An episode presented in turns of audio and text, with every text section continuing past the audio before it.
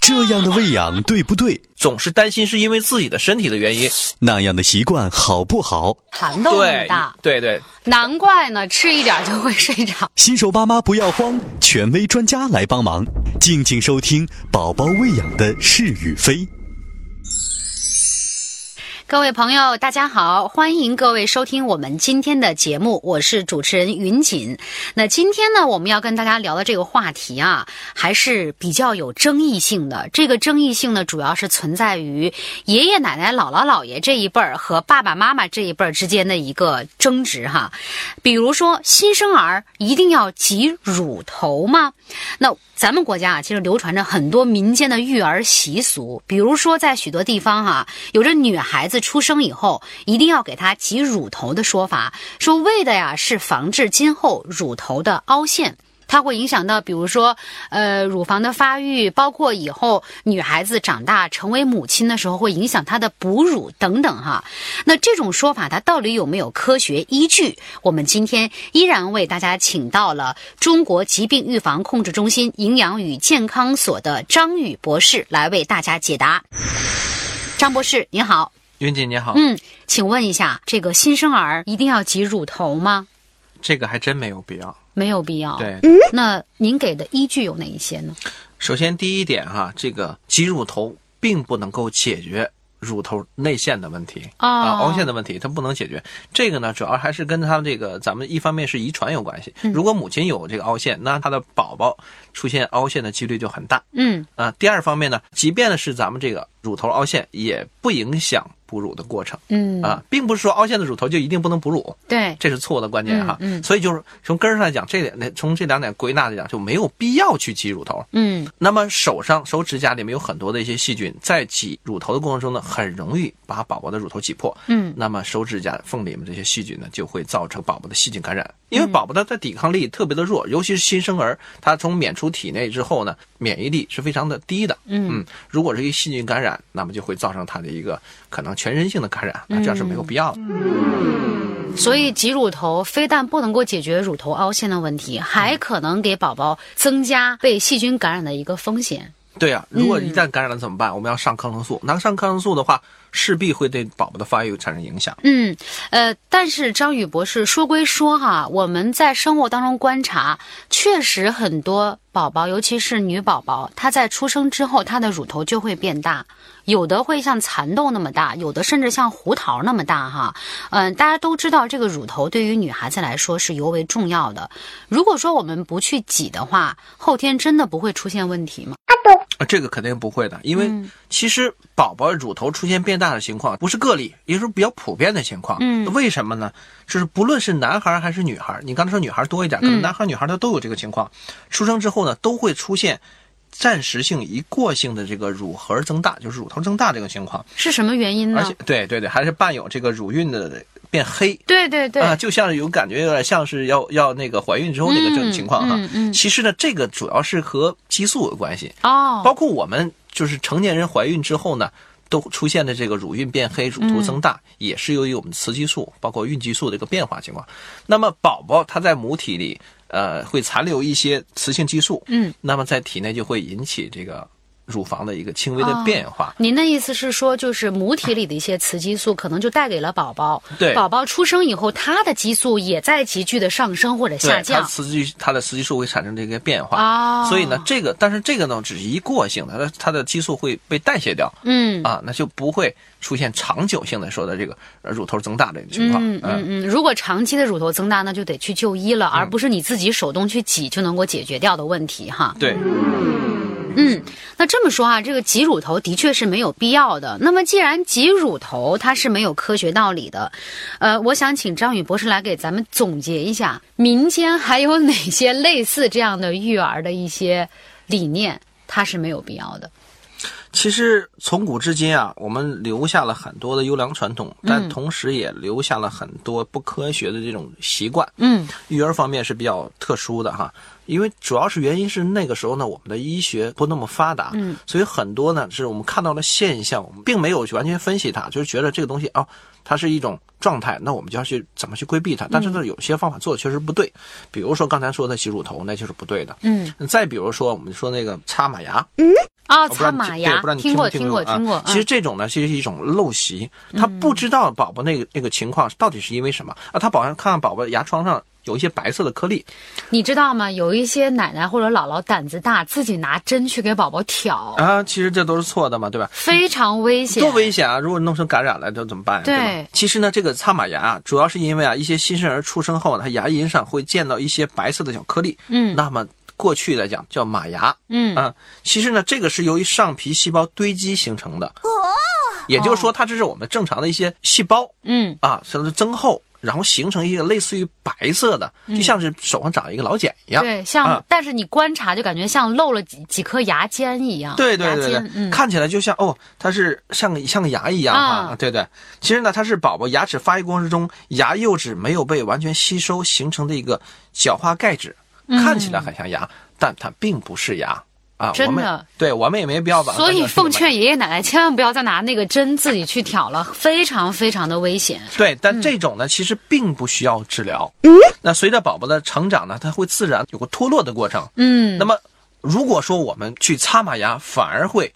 引起感染。对，对，这个感染的话可能会扩散，那口腔本身就不太好愈合的地嗯方，。对对对，嗯，那。刚才哈、我们确实提到，就是说很多地方有用这个布啊，就是纱布啊，或者甚至拿针去擦啊这个马牙，或者直接挑破的习惯。那今天张博士为大家来证明了，就是这是一个陋习，我们千万不要再去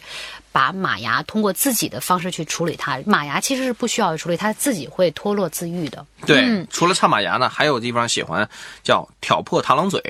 其实这个呢也是嗯这啊我也不对的听过，对啊对嗯对对对，对，嗯因为小孩出生之后呢，会在两个颊部啊嗯，出现一个呃像脂肪垫儿。啊对，凸那起的这种，对，嗯我们称为叫螳螂嘴。我也不我也不知道为什么过去人会想到这么多的一些奇奇怪怪的一些名称哈，然后这个很螳螂形嘴象， 啊对，唱马牙呀，呀，不对对对，很多家长呢，就是觉得不好看，学校把它挑破了。嗯，其实这种做法呢，同样是不科学的。那么，因为这个脂肪垫呢，其实呢，它是有作用的，它可以利于宝宝吸吮乳汁。嗯啊，呃，千万不要挑破了，因为挑破了也是这个问题，会引起感染。对，你啊就不怕宝宝生口疮吗？ 口疮是非常疼的，会影响他进食，他又表达不出来。我们还知道一个习俗哈，这个就是我个人真的是跟我爸爸妈妈、呃公公婆婆会有一些这个分歧的地方，就是给宝宝剃胎毛，甚至要把眉毛都给剃了，把眼睫毛也给剪了，说这样啊。尤其是女孩子，她头发会长得密，眼睫毛会长得长，眉毛也会密，将来会是个大美人儿。您觉得 这个有必要吗？对，很多家长就是着急啊，尤其是这个说头发啊，由于稀又酥，对然，后就着急说，嗯那、这个剃吧，越剃越长。而且尤其是女孩子，对家呃老一辈会有这样的观点说，男孩子不要紧，他长大了他会每个月都去剃头发，越剃头发越长。嗯女孩子不一样，所以现在要趁她小，天天给她剃光头。其实这个剃头能促进头发生长，这是有一定科学道理。嗯但是给宝宝剃胎毛，我觉得这个确实是没有必要。嗯尤其是一些家长喜欢把这些什么胎毛啊、眉毛啊、睫毛这都剃嗯掉，我觉得这个剃完了跟一个肉球一样。我觉得这个首先第一个不美观哈，嗯，第二个呢，呃，这个也不科学，而且在剃的过程中呢，会确实会对宝宝呃造成一些危害。你知道吗？我们后台有听众留言说，我妈特别厉害，直接拿刮眉刀给我们家宝宝剃，说要把那头刮得光光的才能够好。他就真不担心在这个一不小心对呀、造成一个比一如失切伤手，，对啊，然后这个很危险造的成这个伤口的感染等等，嗯，而且我有听说，就是美国的一项研究说，不提倡剃胎毛，是因为咱们习惯给它刮得很光，在这个刮的过程当中，其实反而会伤到你的毛囊的根部，对啊，嗯其实宝宝的皮肤特别的嫩，那么正常可能我们皮肤有些角角质层在刮的时候呢，可能不会损伤到我们的，比如说再往下的皮下组织。嗯，但是宝宝的皮是特别的薄的，嗯那么在刮的过程中确实会损伤毛囊。嗯，那么另外呢，就是说皮下的这个血管丰富啊，而且还有这个它它这个胎毛啊，还是有一些。呃防御性的作用保护的的，作保用护的嗯作用，它并不是说我们生来就是它一点作用没有，嗯所以如果说呢，我们把它剃掉，反而是它对这个外界的抵抗力下下降了。对，而且有些宝宝他可能生长发育的问题，心门还没有闭合，对所以你在他的这个脑部是很软的，你在上面去刮呀、去剃，其实反而是不安全的。嗯对，而且其实宝宝他的头发发发育啊，本身就是有一个遗传的问题。对，嗯，有些宝宝他这个长得就是慢，他这个头发长得就是慢。嗯但是其实你到三岁五岁，你发现其实大家长得都是一样的，嗯只是有快有慢，对有多有少的。而且咱。们之前的节目里面聊过枕秃的问题，嗯就未必是缺钙什么，他可能就是头发比较痒，脑门儿比较痒，他就不停的在刺这个后脑勺，头发就没了。对对对对对嗯这是一个过程的问题。而且我们首先来讲，宝宝在发育过程中，他的营养首先他的供应是有先后的，嗯啊，并不是说营养来它要均衡，哪个部哪个哪个器官哪个组织都要给，他可能要首先保证他大脑发育，嗯要再发保证他的身体的重要脏器发育，可能这一部分时间呢，他的营养就没有去供给我们的毛发发育。对，因对为吧毛发是最末梢的嘛。嗯对对对，它有先后的顺序。我们并不要强调说一定要它长得很快。其实到它我们身体发育到一定程度的时候，自然而然营养就会跟得上，它的食量跟得上的时候嗯呢，它的营养自然会跟得上去去，比如说毛发呀、睫毛啊等等等等的这些发育，对吧嗯？这些附属品，呃然后我们叫附属品嘛，它去发育。嗯，。其实不要太着急。如果你觉得不好看，你不看吧，戴个帽子吧嗯 戴个帽子。